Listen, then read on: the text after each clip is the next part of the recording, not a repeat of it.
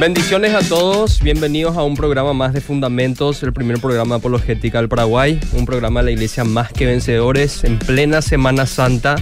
Vamos a estar compartiendo con ustedes un tema de vital importancia, así que les pido que presten atención si tienen algo para anotar, háganlo y también que escuchen con un corazón predispuesto porque si hay un tema que realmente es relevante en términos espirituales y evangelísticos es este, la resurrección de Cristo. Y antes de empezar y presentar el programa particularmente, voy a presentarlo a mi co-conductor, Edwin Jiménez. ¿Qué tal estás? ¿Qué tal? Buen día para todos. Verdaderamente es un placer poder estar de nuevo en, una, en un fin de semana más de fundamentos y como bien decía Jorge querido, hoy con un tema hermoso. Hermoso porque estamos en una semana hermosa en el que recordamos la pasión, la muerte y resurrección de nuestro Señor Jesucristo.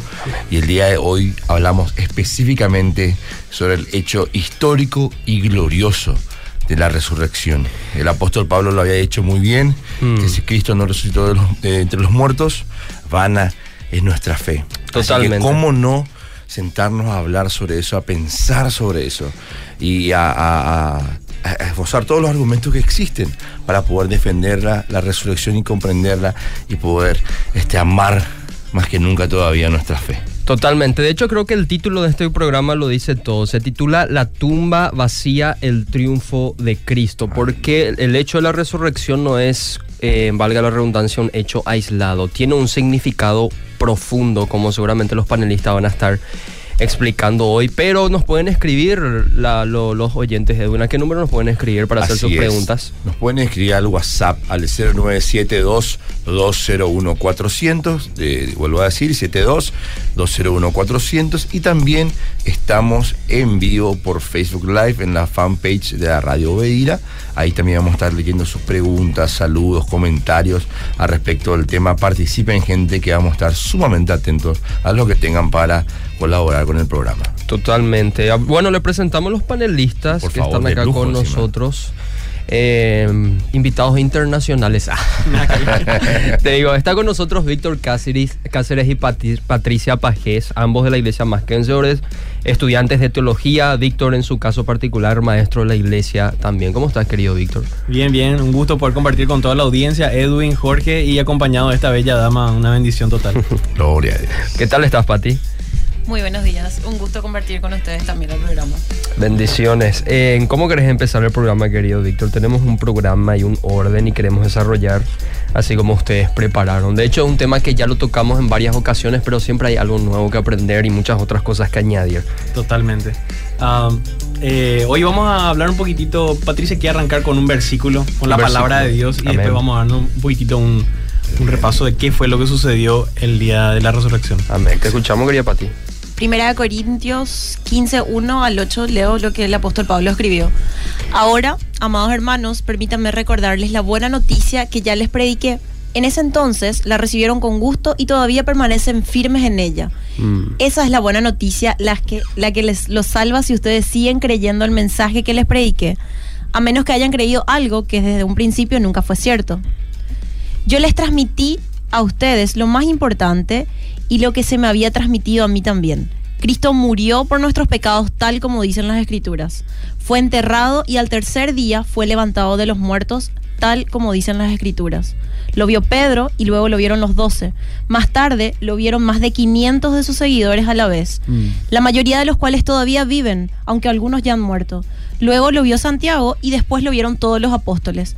Por último, como si hubiera nacido en un tiempo que no correspondía, también lo vi yo clarito el apóstol Pablo ahí nos habla como si fuera que estamos acá compartiendo con él, ¿verdad? Esta versión de la, de la palabra de Dios es bastante actual mm. y nos habla un poquitito de qué fue lo que realmente allí le sucedió. Y queremos dividir en dos partes principales este, este, este programa, Jorge, Edwin y a toda la audiencia. La primera parte, tratar de responder por qué creer que sucedió la resurrección. Eso es lo que queremos tratar de responder, ¿verdad? Y vamos a dar algunos argumentos apologéticos acerca de de, de esto para poder responder la, esta pregunta. Y vamos a hablar un poco sobre la tumba vacía, vamos a hablar sobre los testigos oculares, los primeros que fueron las mujeres, los testigos también post-resurrección, de alguna manera, de esos 500 que Dios se le apareció. Vamos a hablar acerca de que nadie daría su vida por una mentira. Vamos a hablar de fuentes confiables como el Evangelio, las fuentes extrabíblicas. Y también vamos a tratar de desarmar un poquitito algunos argumentos en contra de la resurrección. Y la segunda parte, queremos, hablar, queremos responder a la siguiente pregunta. ¿Qué implica la resurrección para todos nosotros? ¿verdad? Tanto para los creyentes y también para los no creyentes que nos están escuchando amablemente en la mañana del día de hoy. Totalmente. Así que vamos a arrancar un poquitito ya con, con la, con la primera prueba de por qué creer en la resurrección de los muertos. Totalmente. Entre paréntesis nomás para añadir, porque creo que es de vital importancia, querido Víctor, querida Pati. El texto bíblico que ustedes citaron representa un credo muy antiguo de los creyentes. De hecho, creo que se remonta hasta el primer siglo. Es decir, estamos hablando de que el apóstol Pablo lo recibió de primera mano. Eso en primer lugar. En segundo lugar, el texto es clave, Primera de Corintios estuvo leyendo Patti, porque está fundamentando todo lo que el cristianismo es sobre el hecho de la resurrección. De hecho, si podríamos añadir otro texto bíblico, podría ser Romanos capítulo 1, versículo 4, donde dice la versión NTV, dice que quedó demostrado que Jesucristo es el Hijo de Dios por medio de la resurrección de los muertos. Es decir, Cristo resucita y es como la vindicación de Dios, es como el sello de aprobación de Dios donde se demuestra que tanto Cristo como su mensaje son veraces. Y en segundo lugar, creo que es importante añadir también que vamos a estar hablando de historia. Es decir, el hecho de la resurrección, si fue realmente un hecho histórico, valga la redundancia, se tiene que estudiar dentro de los límites de la historia. Y para hacer historia, todo historiador sabe, tenemos que tratar con documentos históricos. De hecho, la historia como ciencia, ciencia social nace con la aparición de la escritura. Por lo tanto, la escritura, que vamos a estar leyendo hoy, la palabra de Dios para nosotros, se debe tomar como un documento histórico. Así es. Y también me imagino que van a citar fuentes extra bíblicas de eh, escritos de testigos, de comentaristas que no son cristianos. Algunos ni siquiera les interesa ser cristianos, otros quizás hasta son enemigos del cristianismo. Eran escritos an- anticristianos, eran An- algunos también. exactamente, en antipáticos por así decir, pero bueno, en- son documentos históricos después de todo y va a servirnos para el propósito que estamos buscando. Así que vamos a estar tratando de historia. Totalmente. Y antes de empezar específicamente en el tema de, de por qué creer que sucedió la resurrección, solamente quiero volver a insistir en la importancia del tema. Porque como bien decía Jorge también, la resurrección es algo medular para el cristianismo. Mm. Absolutamente medular para el cristianismo. O sea, si, si la resurrección es quitada o, o- o le quitamos nosotros importancia o peso, todo lo demás, toda la, todo el resto de la fe cae con eso. Eh, eso lo dijo este, el apóstol mismo Pablo, como, como decía hace rato, en 1 Corintios 15, dice, si Cristo no ha resucitado, entonces toda nuestra predicación es inútil. Totalmente. Y la fe de ustedes también es inútil. Imagínense, el apóstol Pablo, con ese énfasis, es inútil. Y si nuestra esperanza, dice en el versículo 19, si nuestra esperanza en Cristo es solo para esta vida, somos los más dignos de lástima para todo el mundo. Eso lo dice la palabra misma del Señor. Por eso, mis queridos hermanos, les pido que presten muchísima atención y como bien decía Jorge, si tienen para anotar, anoten. Este tema es de vital importancia para nuestra fe. Cristo resucitó y ahora vamos a hablar por qué creer que existió o, sucedió la resurrección. Así mismo, y completando un poco, complementando un poco lo que decía Edwin, eh, estamos viviendo justamente la Semana Santa, por eso, por eso escogimos eh, tratar este tema. Mm. Y vivimos en un país que mayoritariamente se considera cristiano o seguidor de Cristo, ¿verdad? Independientemente de que sea católico, evangélico.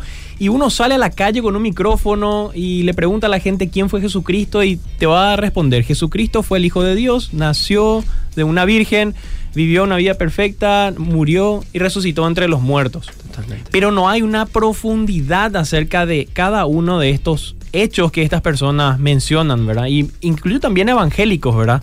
Hoy día mi mayor temor es que haya tanto católicos como evangélicos que no crean en la resurrección o que tengan por que tengan como un tema secundario.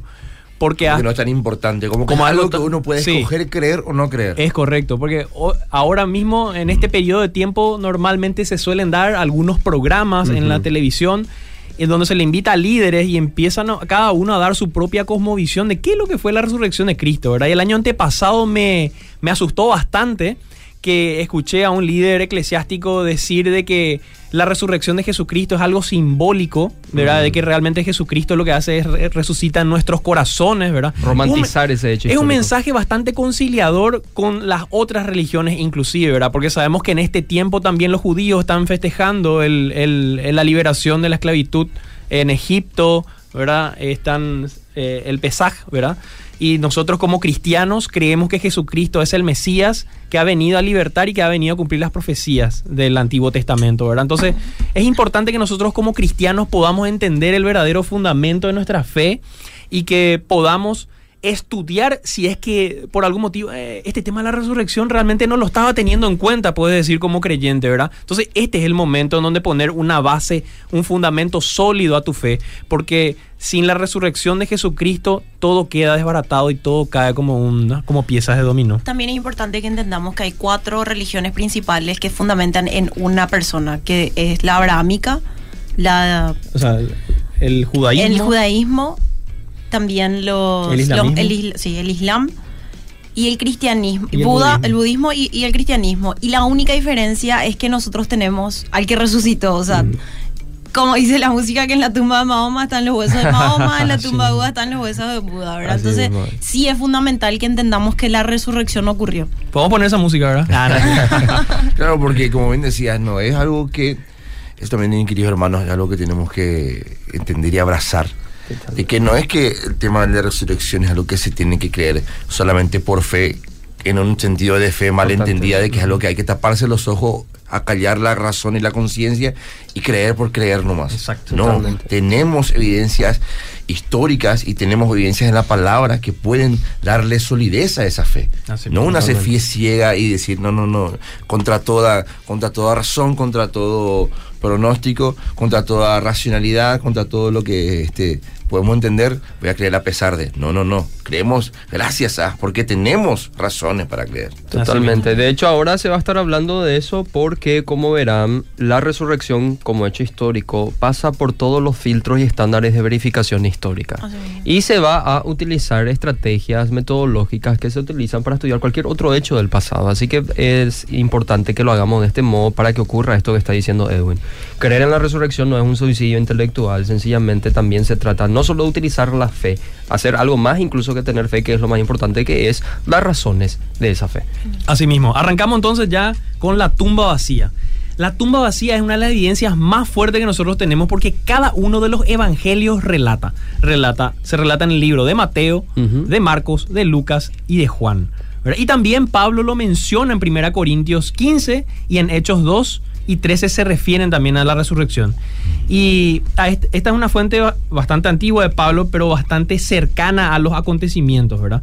Y hay algo interesante también que Mateo relata una fuente que no, no se narran en otros, en otros evangelios, porque son evangelios sinópticos con diferentes perspectivas, ¿verdad? Y él narra la historia de los guardias y la conspiración del cuerpo robado. ¿verdad? Que se divulgó extensamente entre los judíos hasta el día de hoy. Entonces, cuando, si vos te vas hoy tal vez a Jerusalén y le, le entrevistas a un, a un judío, muchos van a hablar acerca del cuerpo robado. ¿Está bien? Del cuerpo robado. Y hay un informe muy interesante de los guardias. ¿Qué dice? Si podemos ir un ratito Esto- a Jerusalén, ahí que nos... Este está en Mateo, dice... en, en vivos de Jerusalén En Estamos en vivo en Jerusalén, volvemos a estudio. Mientras las mujeres estaban en camino, algunos de los guardias entraron en la ciudad y les contaron a los principales sacerdotes lo que había sucedido. Se convocó a una reunión con los ancianos y decidieron dar a los soldados un gran soborno.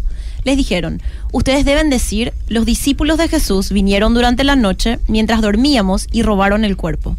Si llega a oídos del gobernador, nosotros lo respaldaremos. Así no se meterán en problemas. Entonces los guardias aceptaron el soborno y dijeron lo que les habían ordenado. Su historia corrió por todas partes entre los judíos y la siguen contando hasta el día de hoy. Entonces vemos en este relato, gracias a la corresponsal, eh, vemos en este relato que son mencionados los soldados, las mujeres y los discípulos. Y vemos una comparativa muy semejante a la sociedad actual paraguaya, ¿verdad? Había una corrupción ahí, un soborno, ¿verdad? Lastimosamente.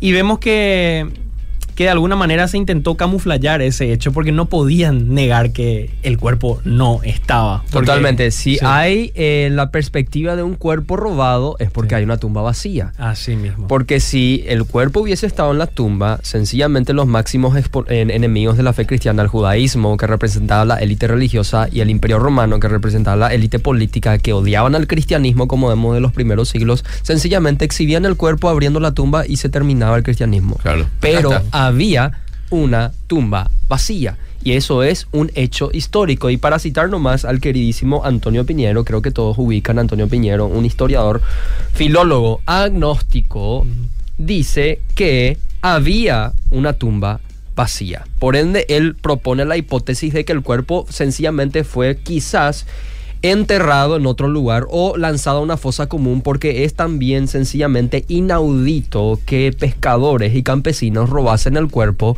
filtrando a una guardia romana. O sea, es ridículo eso. Sencillamente se trata de una divulgación eh, falsa, pero había una tumba vacía. Y eso queremos dejar por sentado en esta primera parte. Así mismo. Y sabemos que en el contexto de ellos, sabíamos que Jesucristo mismo decía, yo no tengo dónde recostar mi cabeza, Pero ahí está, ahí está bastante interesante el, relato de José Arimatea, que era una persona pudiente que pudo, que, de alguna manera eh, da esa tumba para que se le pueda ah, eh, sepultar allí a Jesús. Absolutamente. Eh, la tumba vacía básicamente no fue cuestionada en la antigüedad en un tiempo cuando la revisión todavía era posible, ¿verdad? Volviendo al ejemplo de Pablo en 1 Corintios, ahí se afirma que Cristo murió y ahora la tumba está vacía, pues Cristo fue sepultado y resucitó al tercer día. Hasta los adversarios de Jesús tenían que admitir esto. Por ejemplo, en Mateo 28, 13 decía que le daban plata a los soldados para que difundan la noticia, que es lo que habíamos hablado hace rato, ¿verdad? Decía eh, Johannes Smith, un profesor de teología de Berna, es evidente que los judíos entendieron la afirmación de la resurrección como una resurrección verdadera del cuerpo de Cristo en la Importante tumba y obviamente no podían enseñar el cuerpo. ¿Qué significa mm. esto? Si nosotros vamos al contexto inmediato de los hechos, de los sucesos, claramente los judíos entendían que los seguidores de Jesús estaban diciendo, este Jesús que murió y que resucitó está cumpliendo la escritura del Antiguo Testamento. Este es el Mesías que hablaba Isaías y que hablaban los profetas. Entonces, bajo todo, bajo, bajo toda circunstancia, los ancianos también del, Sanedrín intentaron de alguna manera eh, que esto pase desapercibido y lastimosamente no se pudo, por más de que intentaron sobornar o dijeron que el cuerpo fue robado la realidad es que no pudieron dar una, eh, un argumento válido, ¿verdad? No pudieron demostrar el cuerpo y, y también vamos a hablar enseguida de, lo, de las personas a quienes aparecieron. La, resurrección corporal necesita, o sea, es una necesidad. Los discípulos, los primeros discípulos y cristianos que eran esencialmente judíos convertidos, no eran griegos. Los griegos quizás de una te aceptaban una resurrección espiritual dejando de lado el cuerpo. O sea, la tumba podía seguir ahí, o sea, el cuerpo podía seguir en la tumba pero podemos creer en una resurrección no corporal, tipo en una ascensión, en un que Jesús ascendió, por así decir. Pero los judíos no iban a aceptarte eso porque ellos sí creían en la resurrección del cuerpo y vincularon la resurrección de Cristo con la resurrección de los últimos días. Eso es categórico, estamos hablando de una resurrección corporal. El descubrimiento de la tumba vacía, de hecho, es, algo que es un argumento espectacular, porque está registrado en cuanto menos seis fuentes independientes. Y algunos hechos, como bien decía, están entre los materiales más antiguos que tenemos del Nuevo Testamento. Eh, y esto es muy importante porque cuando un hecho es histórico, es, registrado por dos o más fuentes sin conexión, la confianza de los historiadores aumenta. porque hay más fuentes. Y más todavía cuando el evento que se registra se registra en, fechas más cercanas al, evento que, ocurrió. Entonces, todo esto que tenemos son, son argumentos históricos realmente muy interesantes. Totalmente. De hecho, el historiador Thomas Arnold de la Universidad de Harvard dice lo siguiente. Si un hecho está atestiguado por más de una fuente, mm. es duro. Pero si está atestiguado por más de tres fuentes, es casi innegable. Así mismo. Hoy, Edwin, tenemos un libro para sortear. Si es que ah, de repente podemos pasar, eh, la persona que gane puede pasar a buscar en, la biblioteca, en la librería de la iglesia de sí. Acá tenemos la resurrección, ni la muerte pudo con él, de nuestro querido pastor Emilio Abuelo Gaif. Así que acá estoy mostrando en cámara para lo que están viendo. Disculpen mi cara de recién despertado. Tapá nomás con este, la resurrección ni la muerte pudo con él, del pastor Emilio Aures Quiero mandar un saludo acá a. Este, nos está escuchando María Cecilia Nardelli. Dice: Bendecido sábado, tema fundamental panelistas de lujo. Gracias, dice en Facebook. Y quiero recordar a la gente que estamos en vivo por Facebook Live. Así que si nos quieren comentar ahí, hacer preguntas, hacer comentarios, saludos, lo estamos leyendo. También por el WhatsApp al 0972 01400 201 0972. Así que este, vamos a estar atentos también para su Vamos a estar sorteando ese libro. De seguro lo vamos a dejar en la librería Más que Vencedores para que se puedan ir a retirar. Y lo conveniente sería que además de escribir en los comentarios puedan compartir la transmisión. Tenemos muchas personas nos están viendo en vivo y si comparten eh, la transmisión van a llegar a muchos más. Y así participan del sorteo. Quiero enviar un saludo a Neri y Marcelo que se están yendo a Cacupé.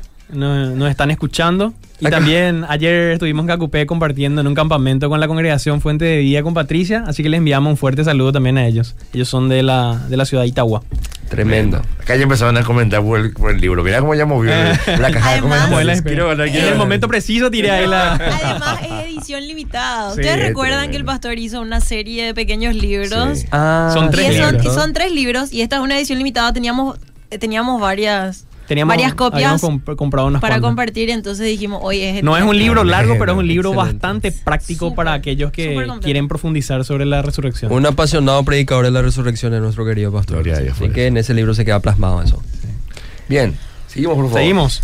Bueno, eh, también en los últimos en los últimos tiempos, en los últimos años se había dicho que Sí, pero el apóstol Pablo no, no, hablaba demasiado de los detalles históricos de la resurrección de Jesús, ¿verdad? Es un argumento también en contra. Claro. Pero en realidad, ya cuando el apóstol Pablo eh, empezó a predicar, esto se daba por sentado entre los cristianos, porque ya estaban dando, viviendo sus vidas mm. y dando sus vidas por la causa de Cristo. ¿Qué implicaba esto? Que ellos habían visto a Jesús, por lo tanto estaban dispuestos a morir por Jesús, y Pablo ya había entrado en un, en, un, en un contexto un poco después de eso, ¿verdad? Pablo ya había vivido eso porque él mismo era perseguidor. Sí. sí, así mismo.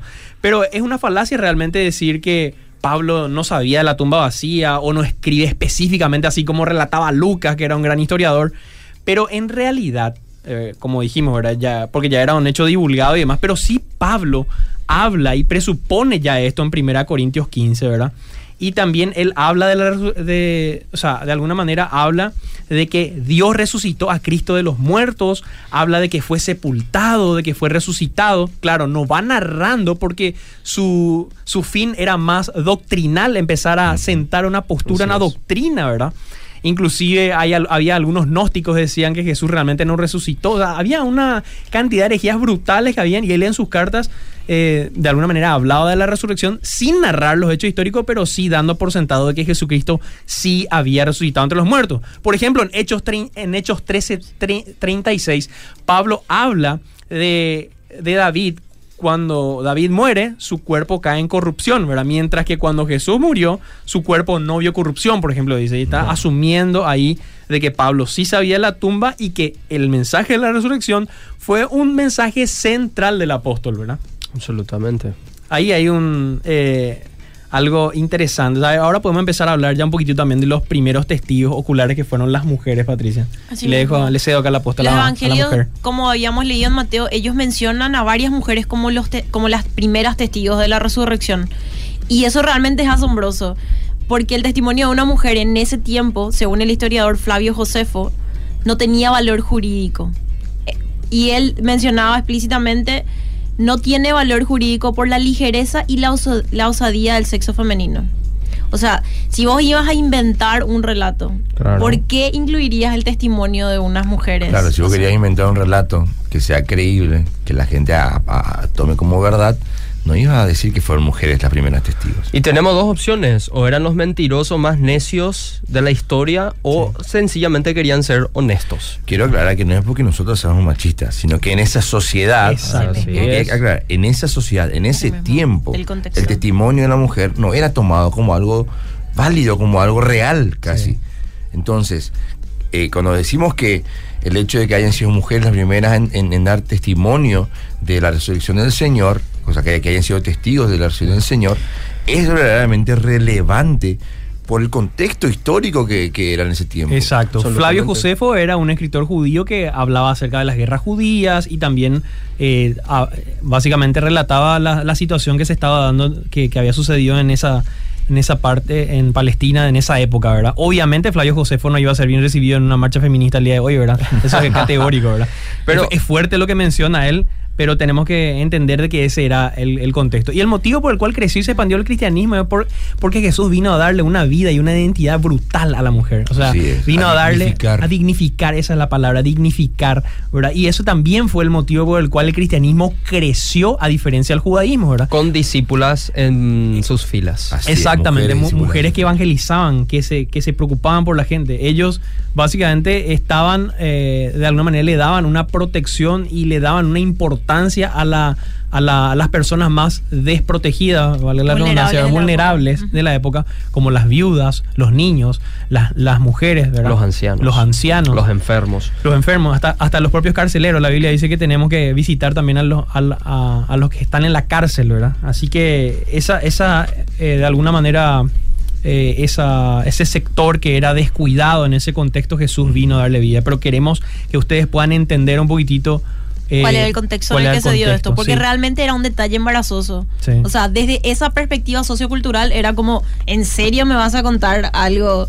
Que, Claro. Porque Que una mujer que vio una a mujer Jesús. vio, o sea, en realidad, para ese contexto, las mujeres en la, en la cultura greco-romana, el testimonio de una mujer no, no valía nada. O sea, mínimo tenías que tener dos mujeres para igualar el testimonio de un hombre. Mm. Y eh, hay inclusive escritos que vos ibas a mencionar de, de los, De los judíos, rabínicos. de los eh, sí, ju- judíos rabínicos que... Sí, ah, por ejemplo, hay algunos dichos rabínicos. Cuando decimos rabínicos nos referimos a rabinos judíos, ¿verdad? Um, de, que eran también bastante machistas, ¿verdad? Por ejemplo, uno de ellos dice que las palabras de la ley sean quemadas antes de que sean entregadas a mujeres, dice. Mm. Brutal. Bendito eres, Señor Dios nuestro, Señor del universo, que no me hiciste gentil, esclavo o mujer, aplicó.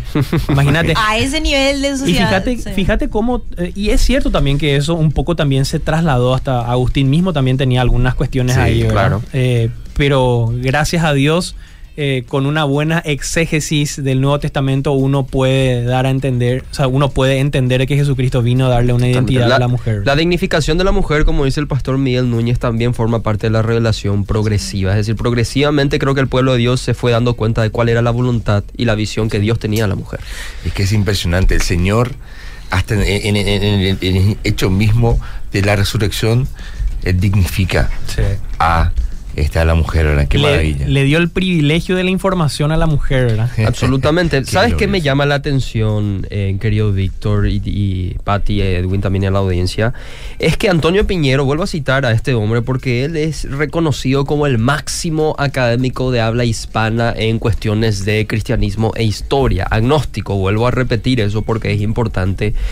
Él observa esto que ustedes están mencionando ahora, que las primeras testigos de la resurrección fueron mujeres y que obviamente esto presenta un principio de honestidad. El principio de honestidad es un filtro, es una técnica histórica que se aplica a documentos históricos para intentar observar si es o no es confiable. Si un escrito mantiene su honestidad presentando hechos vergonzosos y algo poco creíble humanamente hablando, socioculturalmente hablando, como estaba mencionando Patti, es muy probable no que sea mentira, sino que sea verdad. Y Piñero dice que el hecho de la resurrección se divulgó por mujeres, porque las mujeres eran chismosas, es decir, estaban acostumbradas a Compartir. comentar y compartir la información. ¿Ya desde esa época, Jorge? O, Y, evident- y veo que sí, veo que sí, evidentemente es A una la realidad que la trasciende la historia. un poco misógino tu comentario. No, yo estoy citando a Piñero, no se enojen conmigo, él es agnóstico, eh, enójense con el agnosticismo, no conmigo que soy cristiano. El punto es que Piñero da una explicación muy poco razonable porque no tiene mucho que hacer ante el peso de lo que está mencionando Patti. Mm. Porque representa un principio de honestidad y entonces vamos a tratar de buscar una explicación poco menos creíble, hasta ridícula incluso, porque eso es mucho mejor que aceptar la resurrección. O sea, si vos querías vender una nueva secta, una nueva religión, eh, Pésimos o vendiendo. eh, básicamente marketing aplazado, ¿verdad? Claro, si, si, si hubiese sido una historia inventada, los conspiradores, entre comillas, se hubieran ocupado en aclarar específicamente que fueron hombres y no mujeres los que encontraron la tumba Sí. vacía. Hombres. Porque eso iba a poner en duda su historia, eso iba a poner totalmente en tela de juicio todo. Yo De si hecho- era iba a poner hombres, médicos, maestros de la ley, ex fariseos, no sé, ese tipo de cosas, no mujeres. Bueno, y la crítica ya empezó en realidad en el siglo II, donde Celso, Mm. un crítico del cristianismo, dijo precisamente porque María Magdalena, una mujer, es una de las alegadas testigos de la resurrección. Entonces, si los evangelistas hubieran estado interesados en vender una mentira, no habrían presentado a mujeres como las testigos principales de la resurrección. Así que todo ese contexto, primeramente nosotros tenemos que entender de que ese contexto era un contexto judío, ¿verdad? Que, como decía Pati, ¿verdad? Para, para que tenga validez el testimonio de, de, de una mujer, en realidad tenían que estar entre dos para que se pueda igualar a un hombre. Terrible, ¿verdad? O sea, la desacreditación que había. Y por otro lado, tampoco una... eh, en e- estaba, tenemos que entender de que esta era una cultura greco-romana, o sea, Roma estaba eh, gober- gobernando de alguna manera a ese pueblo, a ese pueblo judío, ¿verdad? Y también era lo mismo, o sea, no había ninguna diferencia. En la corte judía tampoco tenía valor el testimonio de una mujer. Acá tenemos un mensaje de nuestro querido doctor Isaac, que estuvo la semana pasada. Dice, no solo el testimonio de una mujer era de menor valor, sino que esas mujeres den un testimonio falso, se exponían a penas más severas incluso que los hombres. Y ni siquiera esto las atajó para dar a conocer las buenas nuevas que Jesús resucitó. Panelistas de lujo tenemos hoy. Excelente. Gracias. Creo que eso conecta con nuestro siguiente punto, querido Víctor. Em, porque creo que no solamente estamos hablando de testigos, sino que estamos hablando de mártires Así que es. anunciaban la resurrección, creían en la resurrección vidas. Y dieron su vida por el testimonio de aquello que ellos decían haber visto y haber palpado con sus manos, como decía el apóstol Juan. Literalmente firmaron con su sangre su testimonio. Lo que yo digo es verdad y lo firmo con mi sangre. Sí. Y cito al grandísimo Tertuliano, un, un gran apologista del siglo II y III de la iglesia primitiva, decía lo siguiente, los mentirosos no tienen mártires. Nosotros tenemos mártires y la sangre de los cristianos es una semilla. ¿Y qué anunciaban ellos con su martirio? La resurrección de Cristo. ¿Tenía algo que decir, querido Víctor? Sí, acá la pregunta es, ¿qué es lo que fue, el mo- cuál fue el motivo que le llevó a los discípulos a creer en la resurrección? Claramente no era el prestigio. Mm. Claramente no era la fama, no eran las riquezas, no había todavía teología de la prosperidad, todavía no se vendía de que... En ese contexto, olvídate. Sí, gracias a Dios también, ¿verdad? No había todavía una teología en donde decía, si venía Jesús, tu vida va a cambiar extraordinariamente, Todo te ¿verdad? va a ir bien. Sí, tu carroza va a ser mejor, vas a tener muchos ganados. Tus lagares rebosarán de mosto. Eh, exacto, no, no, gracias a Dios todavía no había eso, pero por otro lado había una brutalidad porque eran perseguidos en los circos romanos, ¿verdad? Tanto que las autoridades judías como también las romanas en ese siglo eran eh, terribles con, con las personas que se identificaban con el cristianismo. Entonces, claramente no pudo ser ninguna de estas cosas porque la idea de un Mesías crucificado era una idea, una idea inconcebible para los judíos, ¿verdad? Nosotros tenemos que entender de que el, el rollo del profeta Isaías um, en la sinagoga judía hoy día se obvia el, el capítulo 53, ¿verdad?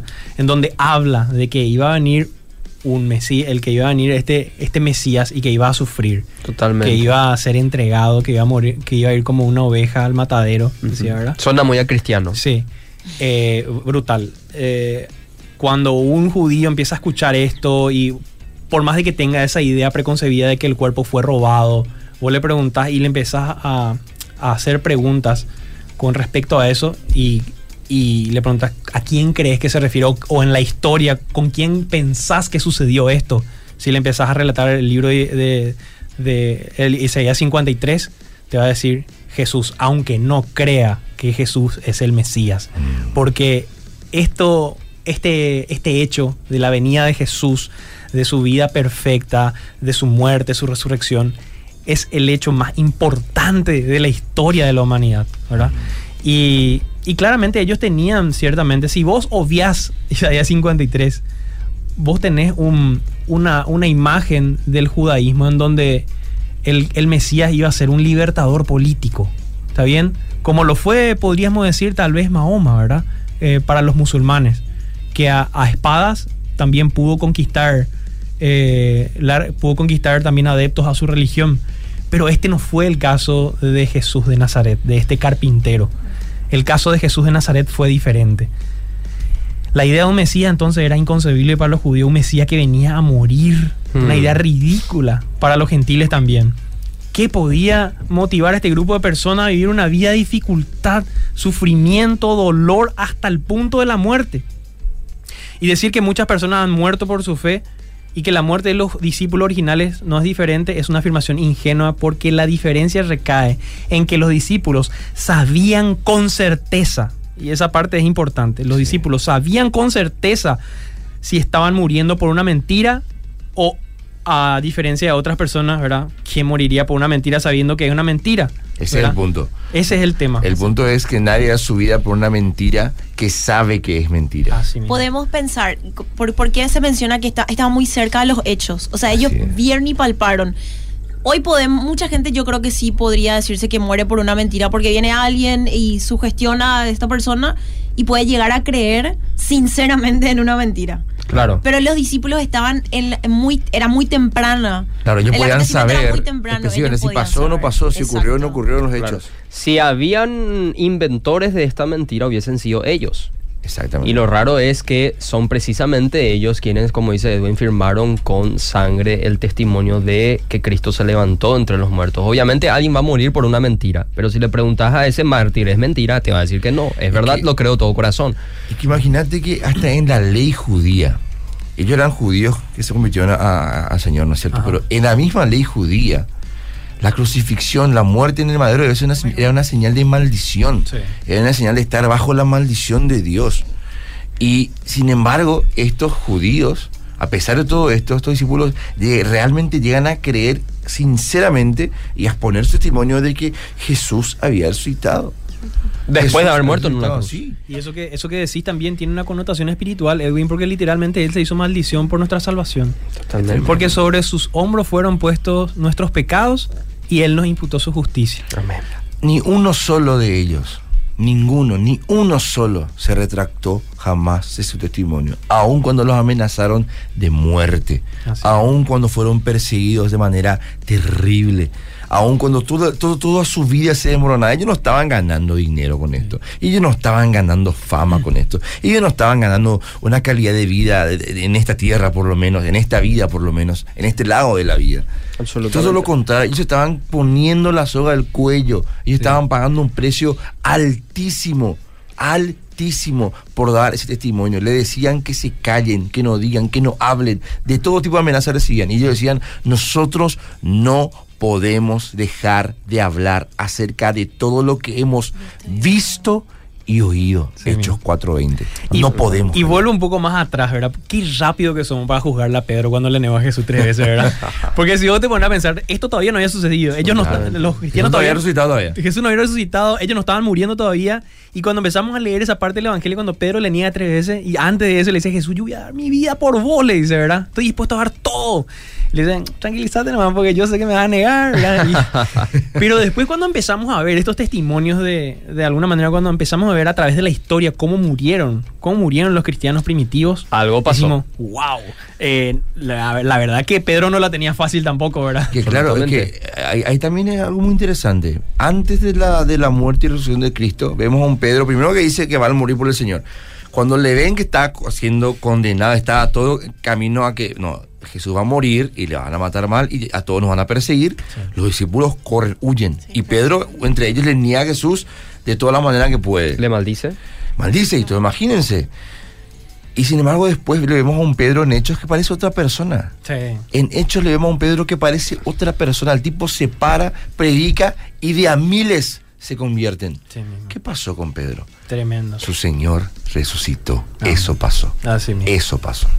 Para citar a un historiador y hablando, haciendo hincapié en lo que está mencionando Edwin, el historiador no cristiano Greg Ludeman dice lo siguiente. Evidentemente hubo un hecho extraordinario. Esto dice Greg Ludeman que no es cristiano. No Así es mismo. cristiano, dice. Y que es uno de los académicos más aclamados en el mundo anglosajón sobre el cristianismo histórico. Sí. Dice lo siguiente. Evidentemente un hecho extraordinario cambió la visión de los apóstoles entre el Cristo viviente en su ministerio público y en la creciente iglesia primitiva.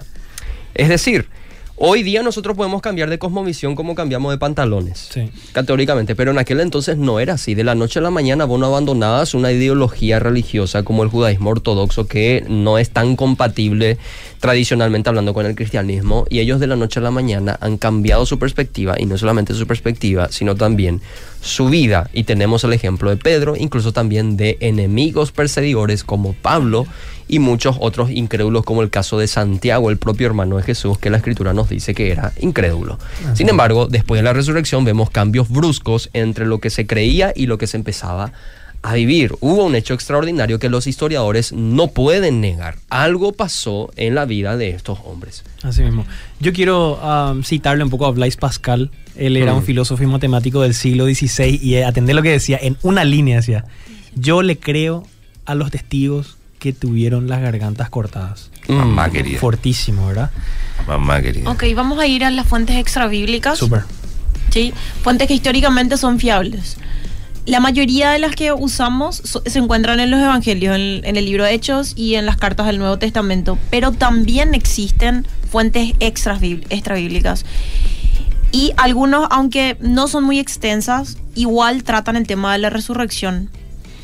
Eh, tenemos la de Tácito, un historiador romano, Mm. que estando al otro lado del reino romano, habló de la muerte de un maestro en Palestina. Y tenemos varias fuentes que hablan o de la resurrección o de Jesús o de la iglesia primitiva. Mm. Una mención muy importante acerca del cristianismo encontramos en los análisis de Tácito. Él habla en el contexto del incendio de Roma durante el gobierno de Nerón, acerca de los cristianos, quienes fueron culpable- culpados por Nerón por haber causado el incendio. Él decía, este nombre viene de Cristo, cristianos, quien bajo Tiberio fue matado por el procurador Poncio Pilato.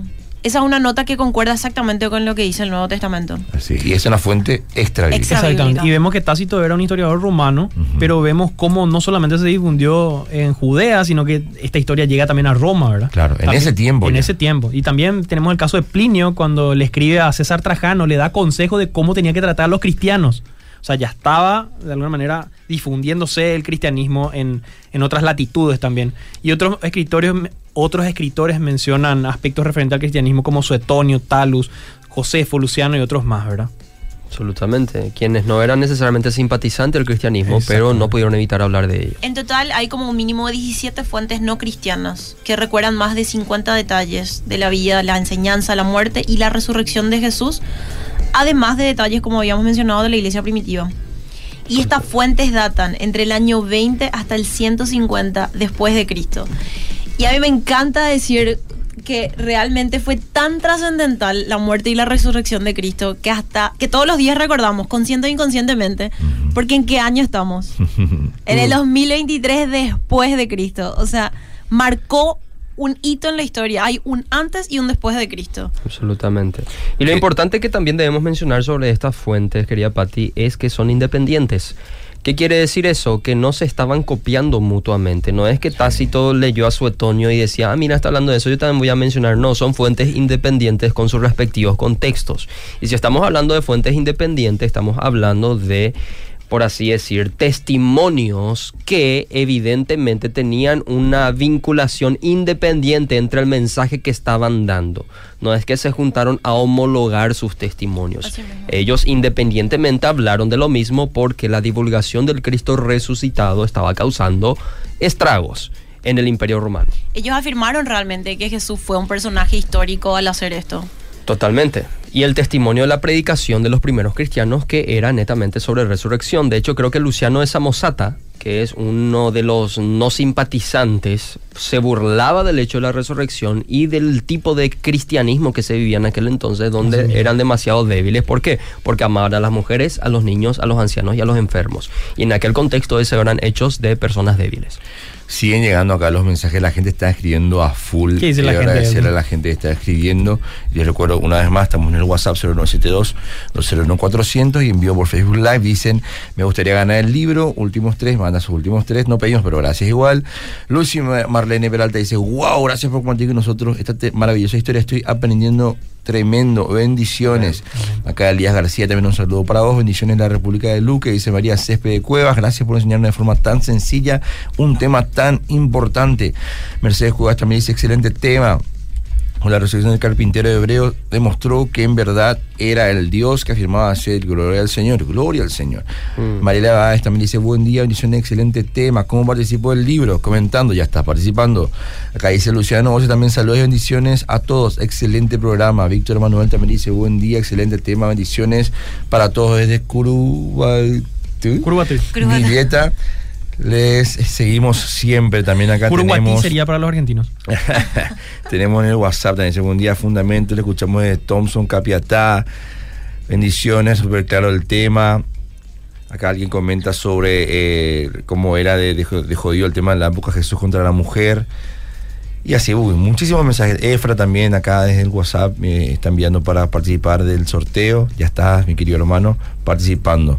Excelente. Gloria a Dios. Súper. Vamos rápido porque estamos en, en el trayecto final, ¿verdad? Bueno, básicamente había múltiples testigos oculares post-resurrección, Post-mortem. post-mortem. Pero no podemos decir post-mortem, sino post-resurrección. Aleluya. Varias personas habían visto a Jesús en un periodo de 40 días. Estos testigos incluyen a María Magdalena, vemos esto en Juan, la mujer en la tumba acompañando a María, vemos esto en Mateo, los guardianes romanos, que después eh, hablamos en Mateo también, que fueron, los, que fueron sobornados, los once discípulos, los dos hombres camino a Maús, un indeterminado número de discípulos, más de 500 discípulos, Santiago, el hermano de Jesús, y Pablo, que después en una visión también le apareció, y de seguro que hubieron muchos otros testigos que no fueron identificados.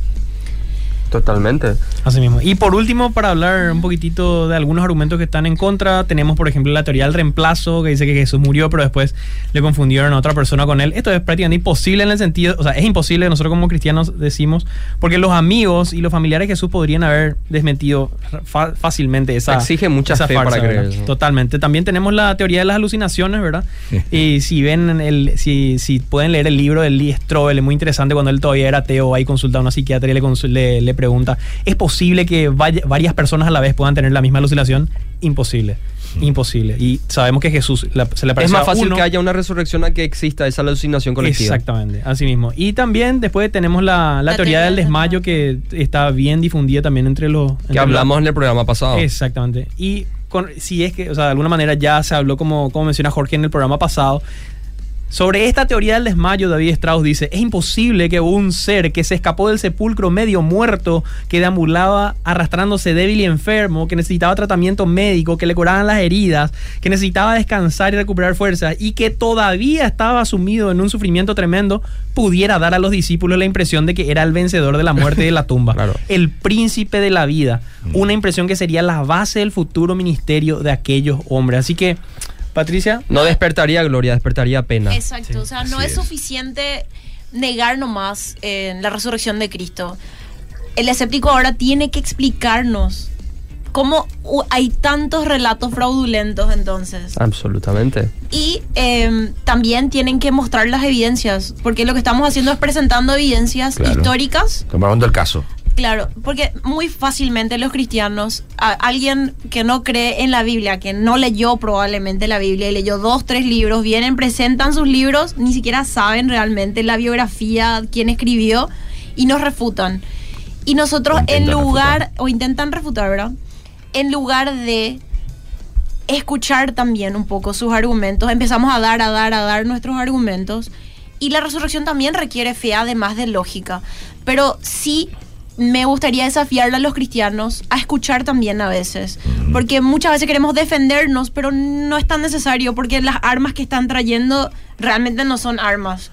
A veces caen por sí solas. Así mismo. Así mismo. Entonces, lo que Patti está diciendo es que tenemos varios, varios indicios históricos que nos están empujando hacia la resurrección. La resurrección en este caso es una hipótesis histórica que está siendo avalada por hechos que sí podemos confirmar que son históricos. Y si Cristo no resucitó, querido amigo, entonces necesitamos explicar la tumba vacía, necesitamos explicar el testimonio independiente tanto de los creyentes como de los no creyentes. Necesitamos explicar qué fue lo que causó el cambio radical, no en uno, en dos o en tres personas, sino en doce y a más de 500 personas al mismo tiempo, como dice el apóstol Pablo en 1 Corintios 15. Necesitamos explicar por qué nace una religión llamada cristianismo, porque el historiador N.T. Wright, que es un historiador de la Universidad de Oxford, cristiano, en uno de los mejores libros de estudios sobre la resurrección, dice que la mejor explicación a la existencia del cristianismo es la resurrección, porque el cristianismo no se basa en las enseñanzas éticas de Cristo,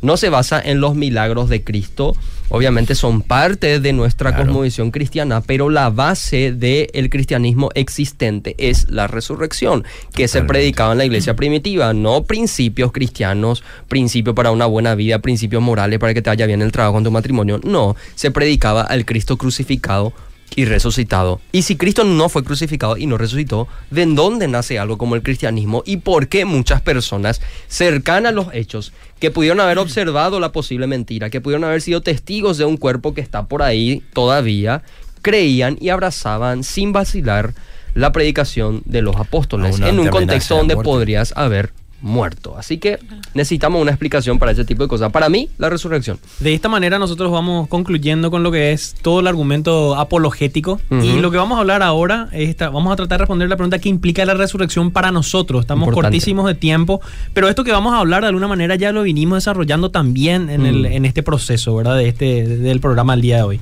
Y básicamente, ¿por ¿qué es lo que implica la resurrección para nosotros implica que Jesús era el tan esperado Mesías del Antiguo Testamento. Fundamental.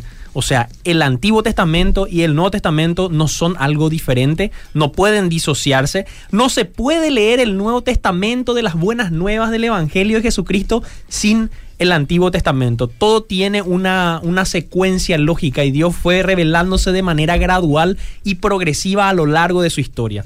También implica la resurrección para nosotros de que fuimos perdonados de nuestros pecados. La Biblia dice que a causa de Cristo estábamos separados de Dios a consecuencia del pecado. La Biblia dice que Dios es un Dios de amor y que perdona. Sí, dice. Pero también dice que Dios es un Dios justo y un mm. Dios santo. Y si la Biblia dice que Dios es un Dios santo y nosotros somos pecadores, hay un gran problema. Y si la Biblia dice que Dios es un Dios justo, Dios tiene que condenar el pecado, así como un juez eh, estudia toda su vida para hacer cumplir la ley. Y si es que simplemente le perdona o hace pasar, como se dice en guaraní, mesa pero debajo de la mesa nomás un, carro y le perdona, es un corrupto y no está ejerciendo su, su poder, ¿verdad?